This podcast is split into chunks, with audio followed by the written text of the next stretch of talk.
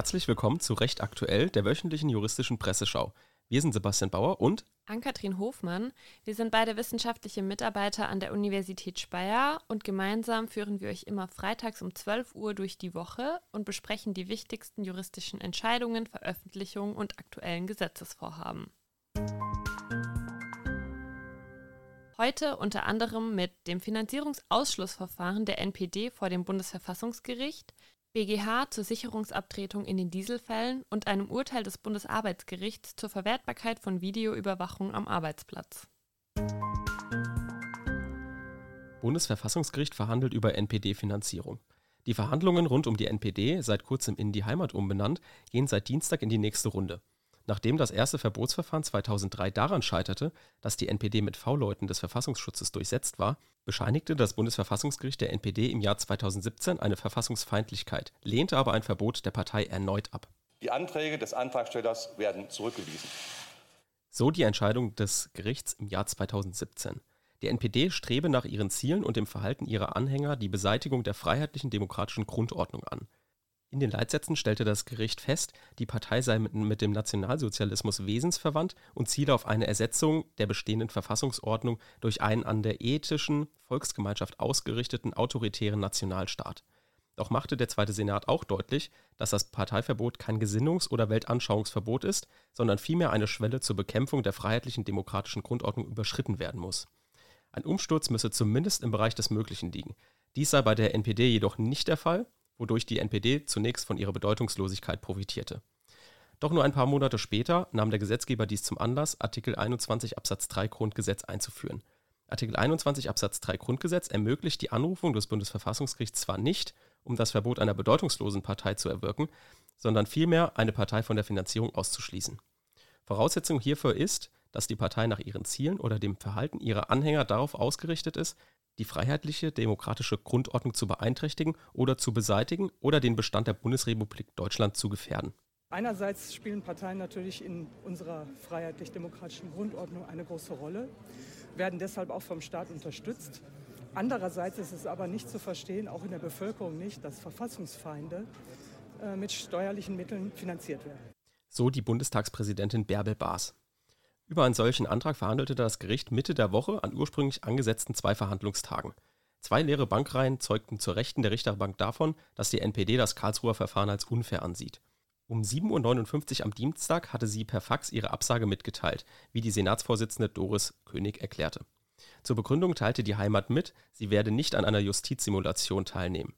Diese Ansicht ist wohl darauf zurückzuführen, dass vor kurzem ihre Organklage gegen den neuen Grundgesetzartikel zum Finanzierungsausschluss verfassungsfeindlicher Parteien als unzulässig abgewiesen worden war, aus dem formalen wie nachvollziehbaren Grund, dass dies die falsche Klageart sei. Hätte der nunmehr am Dienstag verhandelte Antrag Erfolg, entfiele die steuerliche Begünstigung sowohl der Partei selbst als auch ihrer Spenden. Dabei geht es nicht nur darum festzustellen, ob die Voraussetzungen des Ausschlusses vorliegen, sondern die Richterinnen und Richter müssen die Norm auf ihre Verfassungsmäßigkeit überprüfen. Die Prozessvertreter der Antragsteller, Bundestag, Bundesrat und Bundesregierung, sahen insbesondere ein Rechtsschutzbedürfnis auch heute noch als gegeben an. Der Antrag wurde im Jahr 2019 gestellt. Hintergrund ist, dass die NPD aufgrund schlechter Wahlergebnisse in der Vergangenheit ohnehin keine staatlichen Zuschüsse mehr erhalten wird. Doch der Ausschluss ziele auch auf Steuervorteile, daher bestehe weiterhin ein Bedürfnis nach der Klärung dieser Rechtsfrage, so die Antragsteller. 2021 wurden der NPD laut Rechenschaftsberichten über 750.000 Euro vererbt. Die Steuerersparnis betrug rund 200.000 Euro. Des Weiteren führen die Prozessvertreter der Antragsteller aus, sei Artikel 21 Absatz 3 Grundgesetz verfassungsgemäß, da mit dem Ausschluss der Parteienfinanzierung lediglich ein milderes Mittel im Verhältnis zum Parteiverbotsverfahren in das Grundgesetz aufgenommen wurde. Insgesamt konnten die Rechtsfragen unerwartet zügig besprochen werden, sodass der zweite Verhandlungstag entfiel. Das Urteil wird in einigen Monaten erwartet. EU-Kommission stellt fehlende Fortschritte bei Richterbesoldung in Deutschland fest. Deutschland muss nach Ansicht der EU-Kommission Richter besser bezahlen und Regeln für den Wechsel von Spitzenpolitikern in die Wirtschaft verschärfen. Das geht aus dem vierten EU-Bericht zur Rechtsstaatlichkeit der EU-Kommission hervor. Der Bericht besteht aus einer Mitteilung, in der die Gesamtlage in der EU in den Blick genommen wird und einzelnen Länderkapiteln sowie spezifischen Empfehlungen für die Mitgliedstaaten. Insgesamt zeigt der Bericht viele positive Veränderungen in den Mitgliedstaaten auf. Faktisch wurden 65 Prozent der letztjährigen Empfehlungen ganz oder teilweise nachgekommen. Gleichzeitig bestehen mit Blick auf einige Mitgliedstaaten nach wie vor systemische Bedenken. Justizreformen standen im vergangenen Jahr weiterhin ganz oben auf der politischen Agenda, wobei viele Mitgliedstaaten die Empfehlungen von 2022 umgesetzt und im Rahmen der Aufbau- und Resilienzfazilität vereinbarte Reformen durchgeführt haben. Die Mitgliedstaaten investierten weiter in ihre Justizsysteme, obwohl in einigen Mitgliedstaaten die Vergütung von Richterinnen und Staatsanwältinnen Anlass zur Sorge gibt und zu Herausforderungen betreffend die Einstellung von qualifiziertem Justizpersonal geführt hat. So verwies die Brüsseler Behörde darauf, dass Deutschland in diesem Bereich nur wenig Fortschritte gemacht hat. In dem Bericht heißt es, die deutsche Justiz arbeite weiterhin effizient und genieße in der Öffentlichkeit ein sehr hohes Maß an wahrgenommener Unabhängigkeit der Justiz. Allerdings wurden keine weiteren Schritte unternommen, um weiterhin angemessene Ressourcen für die Justiz und die Höhe der Richtergehälter zu gewährleisten. Dies bleibt eine Herausforderung auch weil in den nächsten Jahren eine beträchtliche Anzahl von Richtern in den Ruhestand treten wird. Insgesamt kam Deutschland in dem Bericht der EU-Kommission jedoch gut weg. Historische Blockade. Die CDU-CSU-Fraktion ist mit dem Versuch gescheitert, im Bundestag einen Untersuchungsausschuss zur Aufklärung des Steuerskandals bei der Hamburger Warburg Bank einzusetzen. Sie erhielt für ihren Antrag am Mittwoch im Parlament nicht die nötige Mehrheit, weil die Koalitionsfraktionen SPD, Grüne und FDP dagegen stimmten. Die Union will jetzt das Bundesverfassungsgericht anrufen. Der Vorgang ist absolut ungewöhnlich. Untersuchungsausschüsse gelten als eines der wichtigsten Minderheitenrechte im Bundestag. Dies ist auch im Grundgesetz so festgeschrieben. Den Antrag auf Einsetzung eines Untersuchungsausschusses kann nach Artikel 44 Absatz 1 Grundgesetz der Bundestag oder ein Viertel der Mitglieder des Bundestages stellen. Artikel 44 Grundgesetz regelt hierbei zwei Fälle des Antrags. Artikel 44 Absatz 1 Fall 1 Grundgesetz regelt die sogenannte Mehrheitsenquete. Artikel 44 Absatz 1 Fall 2 Grundgesetz regelt die sogenannte Minderheitsenquete. Das gewährleistete Untersuchungs- oder Enquete-Recht ist Ausfluss der Parlamentsautonomie. Es gehört zu den ältesten und wichtigsten Rechten des Parlaments. Es verschafft dem Bundestag die Möglichkeit der politischen Sachaufklärung, die er zur Vorbereitung seiner Entscheidungen und vor allem zur Wahrung seiner Kontrollfunktion gegenüber der ihm verantwortlichen Bundesregierung benötigt. Daher ist es grundsätzlich nicht möglich, als Bundesregierung den Bundestag dieses Rechtes zu beschneiden. Die Ampelkoalition, bestehend aus SPD, Grüne und FDP, lehnten am Mittwoch den Antrag der Union zu einem solchen Gremium ab, mit der Begründung, die Fragen betreffen zum überwiegenden Teil Hamburger Abläufe über die ein Untersuchungsausschuss im Bundestag nicht beraten werden dürfe. Tatsächlich normiert Artikel 44 Grundgesetz formelle und materielle Voraussetzungen für die Einrichtung des Ausschusses. Formelle Voraussetzung für die Einsetzung ist die Bestimmtheit des Untersuchungsausschusses, das heißt, seine Zielrichtung muss erkennbar und er muss innerhalb der Legislaturperiode abzuarbeiten sein. Weiterhin darf die Parlamentsmehrheit den Untersuchungsauftrag nur mit solchen Erweiterungen versehen, die erforderlich sind, um ein vollständiges Bild der Verhältnisse zu ermöglichen. Der Kern des Untersuchungsauftrages darf dabei nicht angetastet werden. Als materielle Voraussetzung fasst Artikel 44 Grundgesetz, dass sich ein Untersuchungsausschuss des Bundes auf den Kompetenzbereich des Bundes beschränkt. Gerade diese Voraussetzung liegt aus Sicht der Ampelkoalition nicht vor. Nur drei bis fünf der 19 von der Union beantragten Untersuchungsfragen würden auch das Verhalten des Bundes betreffen.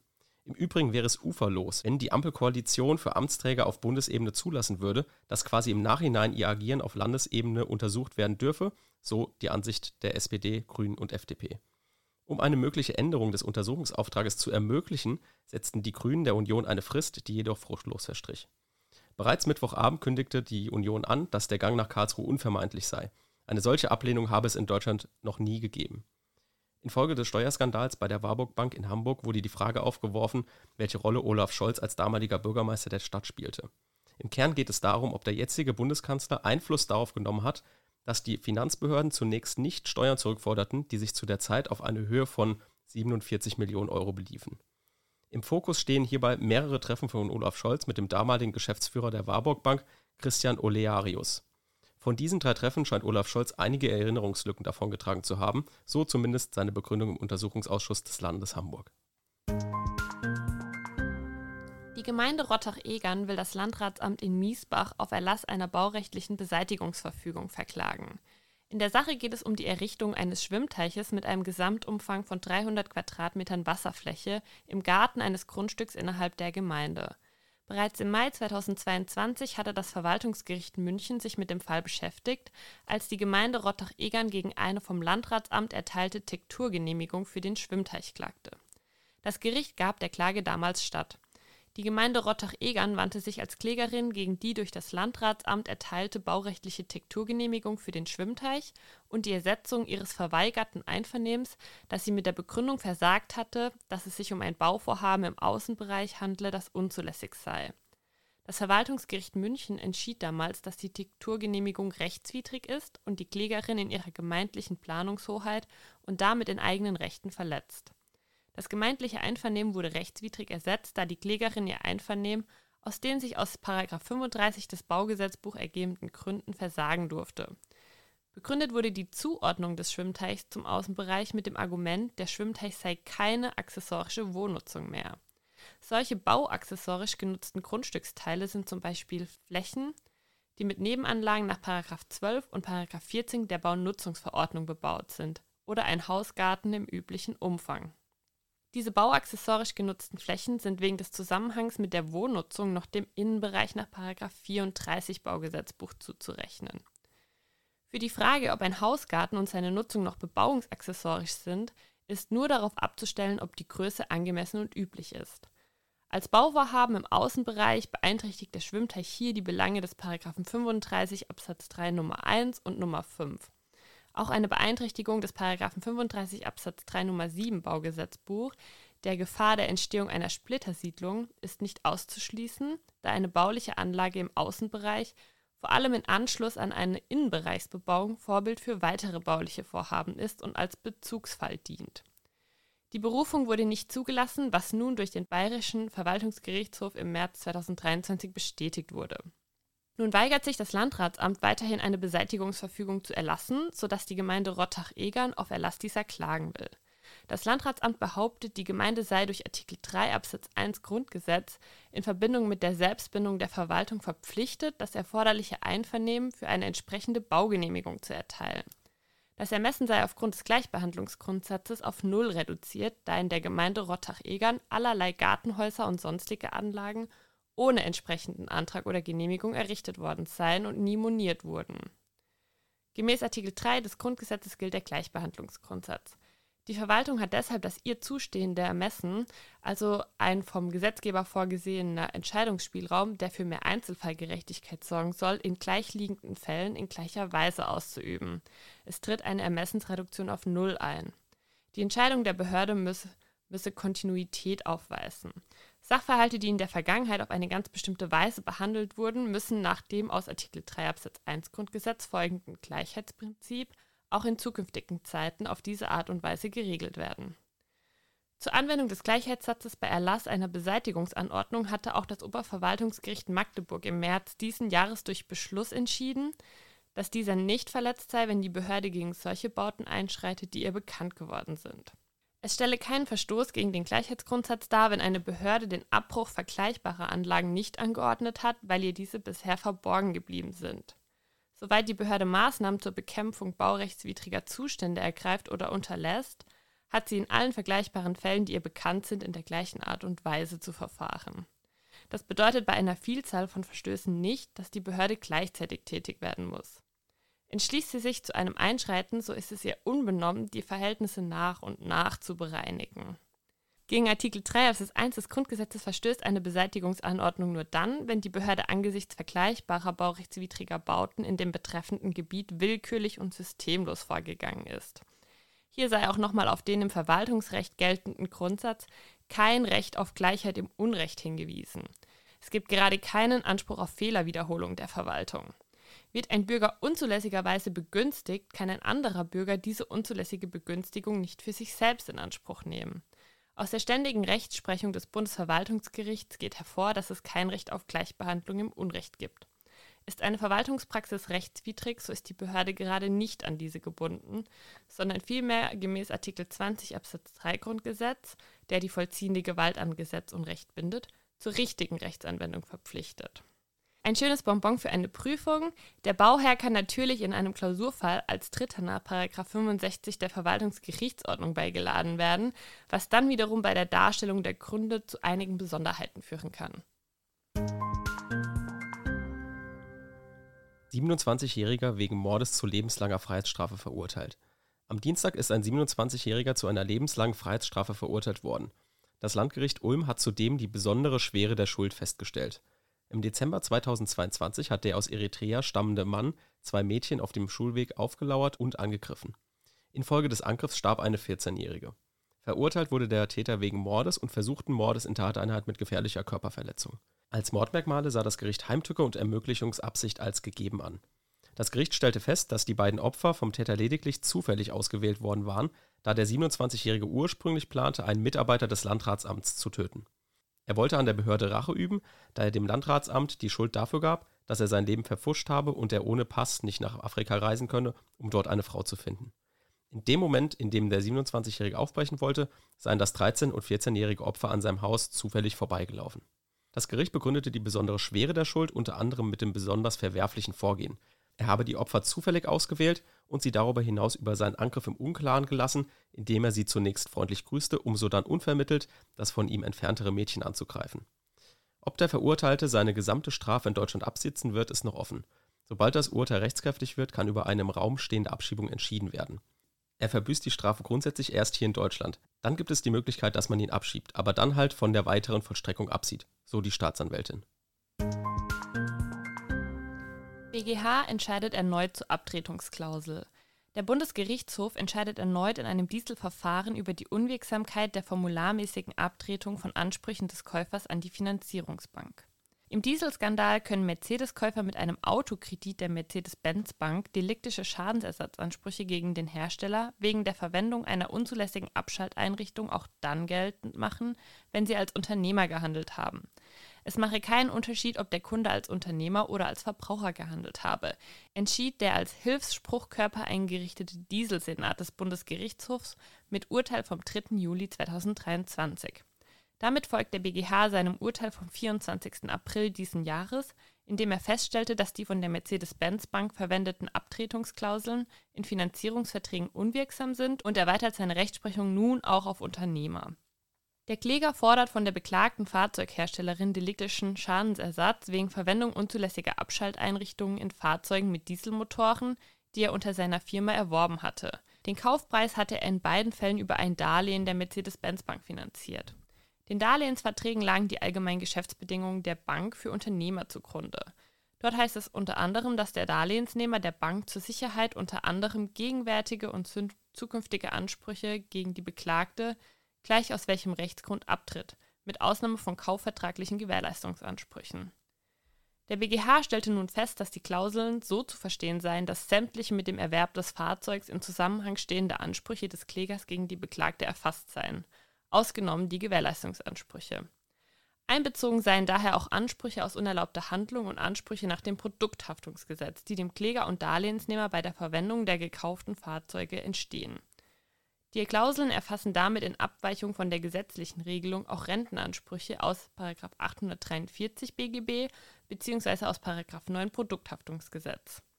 Solche Ansprüche sind nach 850b Absatz 1 Nummer 1 ZPO bis zu einer anderslautenden Entscheidung durch das Vollstreckungsgericht nicht pfändbar und damit nach 400 BGB nicht abtretbar.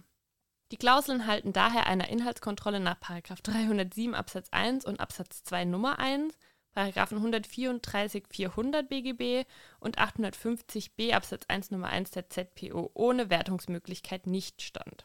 Sie weichen vielmehr zu Lasten des Klägers, unabhängig von seiner Eigenschaft als Verbraucher oder Unternehmer, von zwingenden Vorschriften ab. Das Berufungsgericht wird nach Zurückverweisung nunmehr in der Sache zu klären haben, ob die Beklagte dem Kläger aus unerlaubter Handlung haftet. Schadensersatzprozesse gegen AstraZeneca und BioNTech. In Bayern und Baden-Württemberg wurde vor zwei Gerichten über Schadensersatzklagen wegen möglicher Impfschäden durch Corona-Impfstoffe von AstraZeneca und BioNTech verhandelt. Die Kläger verlangen jeweils eine Entschädigung aus der Gefährdungshaftung gemäß 84 Arzneimittelgesetz.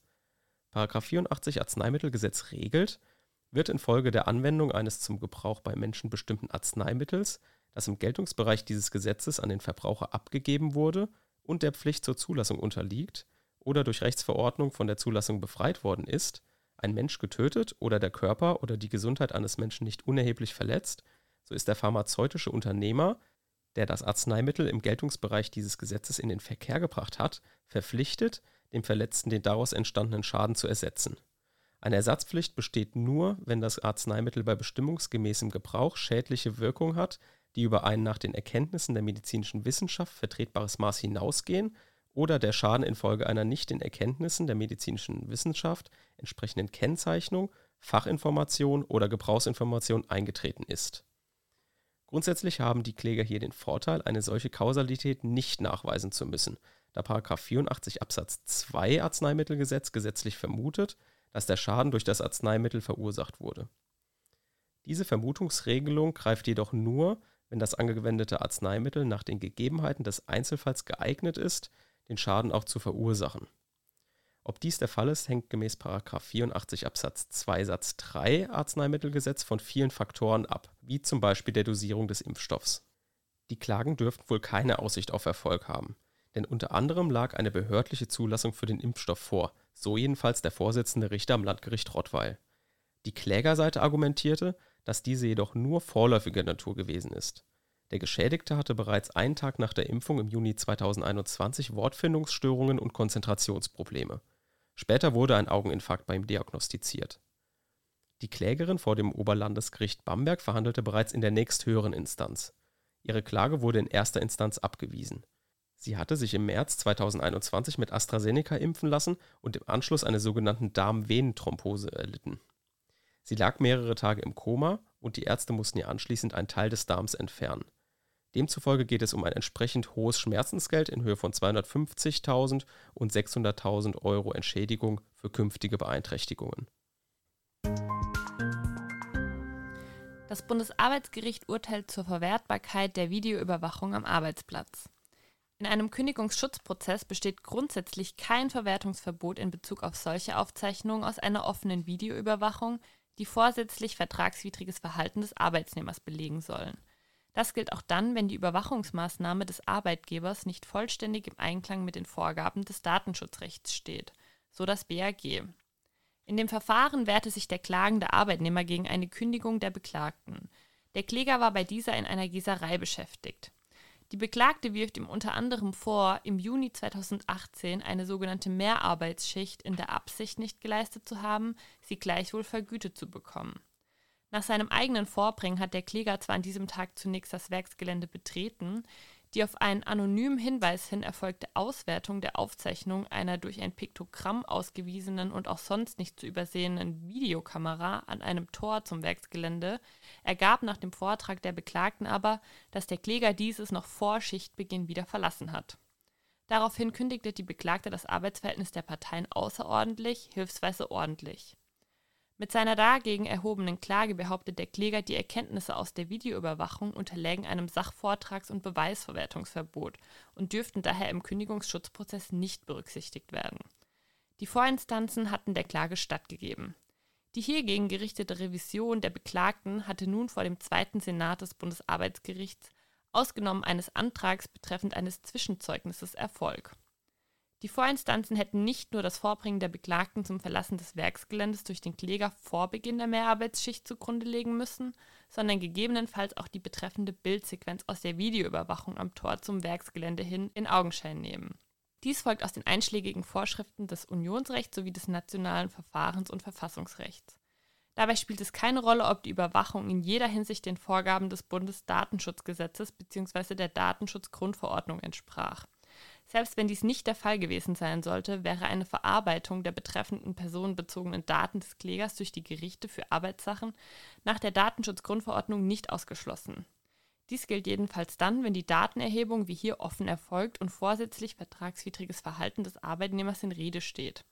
In einem solchen Fall ist es grundsätzlich irrelevant, wie lange der Arbeitgeber mit der erstmaligen Einsichtnahme in das Bildmaterial zugewartet und es bis dahin vorgehalten hat. Die Sache wurde an das Landesarbeitsgericht Niedersachsen zurückgewiesen. Dieses müsse die betreffende Bildsequenz aus der Videoüberwachung nun prüfen, das den Kläger beim Verlassen des Werksgeländes vor Schichtbeginn zeigen soll. Das Landgericht Augsburg verkündet Urteil gegen Narkosearzt nach Hepatitis-Skandal. Es war ein Mediz es war ein Medizinskandal bundesweiter Tragweite. wie es der Vorsitzende Richter am Landgericht Augsburg formulierte. Dennoch bekam der angeklagte Anästhesist, der in den Jahren 2017 und 2018 diesen Skandal um Hepatitis C-Infektion von mehr als 50 Krankenhauspatienten ausgelöst hatte, am Freitag ein mildes Urteil. Das Landgericht Augsburg verurteilte den heute 61-Jährigen wegen gefährlicher Körperverletzung in 51 Fällen und Unterschlagung zu zwei Jahren Haft, die zur Bewährung ausgesetzt wurden. Der Narkosearzt hatte ein umfassendes Geständnis abgelegt und leidet selbst unter erheblich psychischen und körperlichen Erkrankungen. Trotzdem stellte Richter Christoph Kern unmissverständlich fest, dass der Mann seine ärztlichen Pflichten mit Füßen getreten habe. Zu der Übertragung der Krankheit war es gekommen, weil sich der Mediziner selbst regelmäßig von den für die Patienten bereitstehenden Opiaten etwas abgezweigt und dabei offenbar Hygieneregeln missachtet hat. Folge war, dass es zu einem Blutaustausch zwischen dem Arzt und den im OP-Saal liegenden Kranken kam. Das Gericht ging davon aus, dass sich der Mediziner erst selbst bei einem Patienten mit Hepatitis C angesteckt hatte, ohne die Erkrankung zu bemerken. In den Monaten danach übertrag der Mann unwissentlich die Leberentzündung an Dutzende weitere Patienten. Nach Bekanntwerden des Falls wurden über 1700 Männer und Frauen aufgefordert, sich auf Hepatitis C testen zu lassen. Der Prozess hat darüber hinaus auch Fragen zum Handeln der Klinikverantwortlichen aufgeworfen. Eine regelmäßige Untersuchung des Personals, durch das die Hepatitis C-Erkrankung des Anästhesisten früher hätte auffallen können, gab es gerade nicht.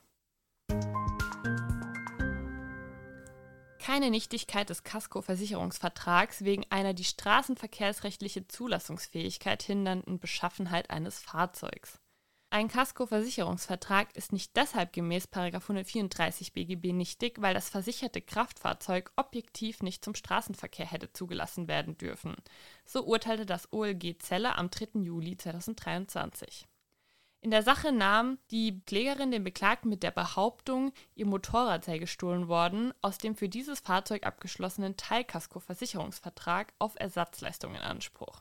Das Landgericht Werden hat die Klage in erster Instanz abgewiesen.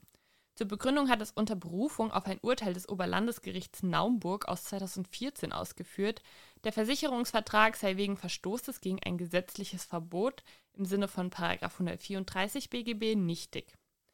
Die Beweisaufnahme habe ergeben, dass das Motorrad der Klägerin nicht zulassungsfähig im Sinne des Paragraphen 16 der Straßenverkehrszulassungsordnung gewesen sei und daher keine gültige Betriebserlaubnis gehabt habe. Dieser Auffassung tritt das OLG Zelle nun durch sein Urteil entgegen.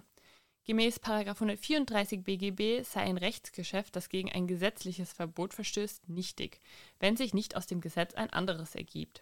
Als Ausgangspunkt sei mit Blick auf diesen Gesetzeswortlaut festzuhalten. Es gibt kein Gesetz, das den Abschluss von Kaskoversicherungsverträgen für Kraftfahrzeuge verbietet, die nicht über eine Zulassung zum Straßenverkehr verfügen. Auch im Versicherungsvertragsgesetz findet sich keine derartige Regelung. Gemäß 1 des Straßenverkehrsgesetzes müssen Kraftfahrzeuge, die auf öffentlichen Straßen in Betrieb gesetzt werden sollen, von der Zulassungsbehörde zum Verkehr zugelassen sein. Gemäß 6 Absatz 1 Satz 1 Nummer 6a des Straßenverkehrsgesetzes ist das Bundesministerium für Verkehr und digitale Infrastruktur ermächtigt, soweit es zur Abwehr von Gefahren für die Sicherheit oder Leichtigkeit des Verkehrs auf öffentlichen Straßen erforderlich ist, Rechtsverordnungen mit Zustimmung des Bundesrates zu erlassen über die Zulassung von Fahrzeugen zum Straßenverkehr, insbesondere über die Voraussetzungen für die Zulassung, die Vorgaben für das Inbetriebsetzen zulassungspflichtiger und zulassungsfreier Fahrzeuge, die regelmäßige Untersuchung der Fahrzeuge sowie über die Verantwortung, die Pflichten und die Rechte der Halter. Gemäß 24 Absatz 1 StVG handelt ordnungswidrig, wer vorsätzlich oder fahrlässig einer Rechtsverordnung nach 6 Absatz 1 Satz 1 Nummer 6a StVG zuwiderhandelt, soweit die Rechtsverordnung für einen bestimmten Tatbestand auf diese Bußgeldvorschrift verweist. Daraus folgt, dass die Inbetriebnahme eines nicht zugelassenen oder auch eines nicht zulassungsfähigen Kraftfahrzeugs im öffentlichen Straßenverkehr verboten ist. Allerdings folgt aus diesem straßenverkehrsrechtlichen Verbot gerade kein im Gesetz bestimmter Rechtssatz, dass ein solches Fahrzeug nicht gegen Beschädigung oder Verlust versichert werden darf. Die Revision beim Bundesgerichtshof wurde zugelassen. Dies begründete das Gericht mit der abweichenden Rechtsauffassung der bislang vertretenen Ansicht der Nichtigkeit eines solchen Versicherungsvertrags, die das OLG Naumburg vertritt. Gesetzliche Regelung zur Sterbehilfe im Bundestag gescheitert. Am Donnerstag sollte über eine neue Regelung zur gesetzlichen Sterbehilfe entschieden werden. Nachdem das Bundesverfassungsgericht im Jahr 2020 urteilte, dass das seit 2015 bestehende Strafgesetz zur geschäftsmäßigen Sterbehilfe das Recht des Einzelnen auf selbstbestimmtes Sterben verletzte, tat sich der Bundestag am Donnerstag schwer damit, einem der ursprünglich eingebrachten Gesetzesentwürfe zuzustimmen. Der liberale Entwurf einer Gruppe von Parlamentariern um Katrin Helling-Pla von der FDP und Renate Künast von den Grünen betont gegenüber dem anderen Vorschlag mehr das Recht, Hilfe bei der Selbsttötung in Anspruch zu nehmen. Die Gruppe will ein Beratungsverfahren analog zur Schwangerschaftsabbruchberatung etablieren. So soll Suizidassistenz in Zukunft möglich sein. Der Entwurf sieht den Aufbau eines Beratungsnetzes vor. Beratungsstellen sollen den Sterbewilligen eine Bescheinigung ausstellen, auf deren Grundlage ein Arzt oder Ärztin nach frühestens drei und spätestens zwölf Wochen nach der Beratung ein tödliches Medikament verschreiben dürfen. In Härtefällen, im Entwurf etwa beschrieben als existenzieller Leidenszustand infolge einer unheilbaren und fortgeschrittenen Krankheit, dürfte ein Arzt oder eine Ärztin das Mittel auch ohne vorige Beratung verschreiben. Der Gegenvorschlag einer Gruppe um die Abgeordneten Lars Castellucci von der SPD und Ansgar Heveling von der CDU will die Hilfe bei der Selbsttötung in organisierter Form erneut unter Strafe stellen, unter bestimmten Voraussetzungen aber erlauben. Dazu zählt, dass die Sterbewilligen sich zweimal mit einem Mindestabstand von drei Monaten einer psychiatrischen oder psychotherapeutischen Begutachtung unterziehen, ein zusätzliches Beratungsgespräch in Anspruch nehmen und nach der Begutachtung mindestens zwei Wochen, höchstens zwei Monate bis zur Selbsttötung vergehen sollen. Das gegenüber dem anderen Vorschlag strengere Verfahren soll dazu dienen, die Autonomie Suizidwilliger zu schützen. Nach Auffassung der Gruppe werden Betroffene, auf die durch bestehende Suizidhilfeangebote Druck entstehen könnte, so am besten geschützt. Letztlich konnte sich der Bundestag für keine der beiden Vorstöße begeistern. Vielmehr forderte der Bundestag einen stärkeren Ausbau von Angeboten von Suizidvorbeugung in Deutschland für viele Menschen mit Suizidgedanken und Angehörige sei es nicht leicht, sich Hilfe zu suchen, heißt es in einem am Donnerstag angenommenen Antrag. Daher solle unter anderem ein bundesweiter Präventionsdienst etabliert werden, der Menschen mit Suizidgedanken und Angehörigen rund um die Uhr online und mit einer einheitlichen Telefonnummer Kontakt zu geschulten Ansprechpartnern ermöglicht. Der Antrag wurde mit großer Mehrheit angenommen, nachdem die zwei Entwürfe der Abgeordnetengruppen gescheitert waren. Für den gemeinsam von den beiden Gruppen getragenen Antrag votierten 688 Abgeordnete, es gab eine Nein-Stimme und vier Enthaltungen. Die namentliche Abstimmung dazu wurde wiederholt, nachdem es Beschwerden wegen nicht mehr geöffneter Urnen zur Stimmabgabe gegeben hatte. Die Bundesregierung legt Gesetzesentwurf für schnellere Genehmigungsverfahren für Windenergie vor. Die Bundesregierung will Genehmigungsverfahren nach dem Emissionsschutzrecht vereinfachen, damit zum Beispiel Windkraftanlagen schneller gebaut werden können. Ein entsprechender Gesetzentwurf samt Stellungnahme des Bundesrates und Gegenäußerung der Bundesregierung liegt nun dem Bundestag vor. Ziel sei es, so die Bundesregierung, die Potenziale des Bundesemissionsschutzgesetzes effektiver zu nutzen, um die Klimaziele zu erreichen. Das Bundesemissionsschutzgesetz ist das maßgebliche Ordnungsrecht im Bereich der Luftreinhaltung und zentrales Regelwerk für Emissionen aus Anlagen und dem Verkehrsbereich. Das Bundesemissionsschutzgesetz und die auf Grundlage dessen erlassenen Verordnungen stellen daher einen geeigneten Regelungsort für ordnungsrechtliche Vorgaben an Anlagen und den Verkehr zum Schutz des Klimas dar. Neu eingeführt werden soll in 3 Absatz 1 des Bundesemissionsschutzgesetzes das Schutzgut Klima. Hierdurch könnten die auf Grundlage dieses Gesetzes erlassenen Verordnungen auch Regelungen zum Schutz des Klimas enthalten, erklärt die Bundesregierung.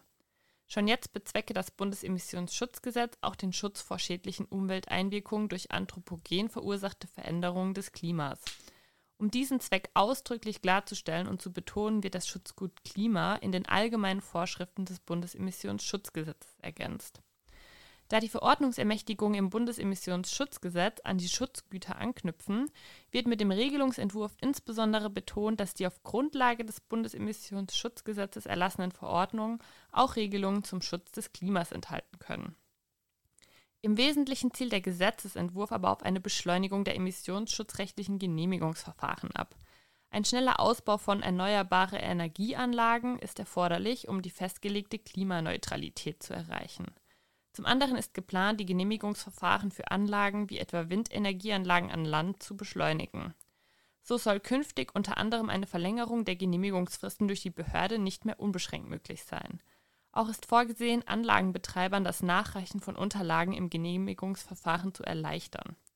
Der Bundesrat sieht einzelne geplante Regelungen kritisch und schlägt Änderungen vor. etwa für die Aufnahme des Klimas als Schutzgut. Die Anforderungen, die im emissionsschutzrechtlichen Verfahren hinsichtlich des neuen Schutzgutes an die Anlage gestellt würden, seien nicht klar und zu konkretisieren. Dem tritt die Bundesregierung in ihrer Gegenäußerung entgegen. Die Aufnahme des Klimaschutzes in die Zweckbestimmung des Gesetzes diene der Klarstellung. Damit werde die Rechtsgrundlage für künftige konkretisierende Rechtsverordnungen nach 7 des Bundesemissionsschutzgesetzes geschaffen, die gemeinsam mit den Ländern zu erarbeiten und mit Zustimmung des Bundesrates zu erlassen sein werden. Verfassungsrichter stoppen Heizungsgesetz. Monatelang hat die Ampelregierung aus SPD, Grünen und FDP um Regeln für den Umstieg auf klimafreundlichere Heizungen gerungen. Nun hätte der Bundestag das sogenannte Heizungsgesetz eigentlich beschließen sollen. Aber dazu wird es so schnell nicht kommen. Keine 48 Stunden vor dem endgültigen Parlamentsbeschluss zum umstrittenen Heizungsgesetz hat das Bundesverfassungsgericht das Vorhaben im Eilverfahren gestoppt. Die für Freitagmorgen geplante zweite und dritte Lesung im Bundestag dürfe nicht in der laufenden Sitzungswoche stattfinden, teilte der Zweite Senat in Karlsruhe am Mittwoch mit. Es machte Zweifel geltend, dass die Rechte der Abgeordneten in den Beratungen ausreichend gewahrt wurden. Der CDU-Bundestagsabgeordnete Thomas Heilmann hatte eine einstweilige Anordnung beantragt und dem Bundestag die abschließende Beratung und Abstimmung über das Gesetz zu untersagen, wenn der Gesetzentwurf den Abgeordneten nicht mindestens 14 Tage vorher schriftlich vorliegt, was nicht der Fall war. Heilmann hatte argumentiert, seine Rechte als Abgeordneter seien durch das Gesetzgebungsverfahren erheblich verletzt worden. Wegen der maximal verkürzten Beratungen zur Novelle des GEG e im Parlament könne man keine konzeptionelle Schwächen des Gesetzespakets aufzeigen und ändern. Das Gericht geht davon aus, dass der Erlass einer einstweiligen Anordnung gemäß 32 Bundesverfassungsgerichtsgesetz überwiegend Aussicht auf Erfolg hat. Der Antrag sei zulässig, insbesondere sei durch den Antrag keine Vorwegnahme der Hauptsache zu erwarten. Der Erlass der einstweiligen Anordnung hat zwar zur Folge, dass der Entwurf des Gebäudeenergiegesetzes in der laufenden Sitzungswoche nicht in zweiter und dritter Lesung beraten und beschlossen werden kann. Damit wird aber nicht zugleich über den weitergehenden Feststellungsantrag in der Hauptsache entschieden und insbesondere keine erst dort zu prüfende Verletzung der Abgeordnetenrechte des Antragstellers festgestellt, so die wesentlichen Erwägungen des Senats. Der Antrag auf Erlass einer einstweiligen Anordnung sei darüber hinaus auch begründet. Dazu erklärte das Gericht nun, Heilmanns Hauptsache-Antrag im Organstreitverfahren erscheine mit Blick auf sein Recht auf gleichberechtigte Teilhabe an der parlamentarischen Willensbildung aus Artikel 38 des Grundgesetzes weder von vornherein unzulässig noch offensichtlich unbegründet. Den Abgeordneten stehe nicht nur das Recht zu, im Deutschen Bundestag abzustimmen, sondern auch das Recht zu beraten.